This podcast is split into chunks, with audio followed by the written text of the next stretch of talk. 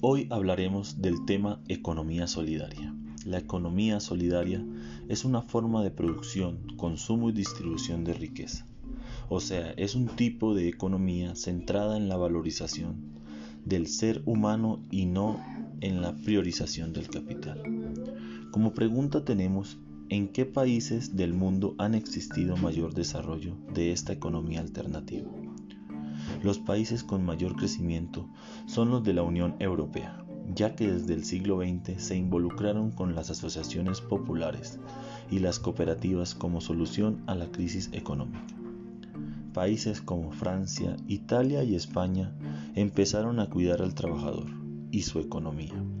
Las primeras asociaciones fueron de obreros, tejedores y agricultores, los cuales se beneficiaban de un pago justo y comercialización de sus productos a escalas más grandes.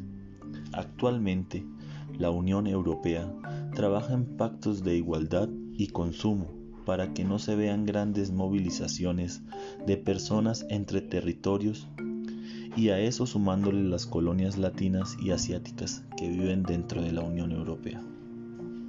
Esto ha llevado a que se tenga un pacto de crecimiento el cual desde el 2010 se está promoviendo y acatando su producción e implementación global.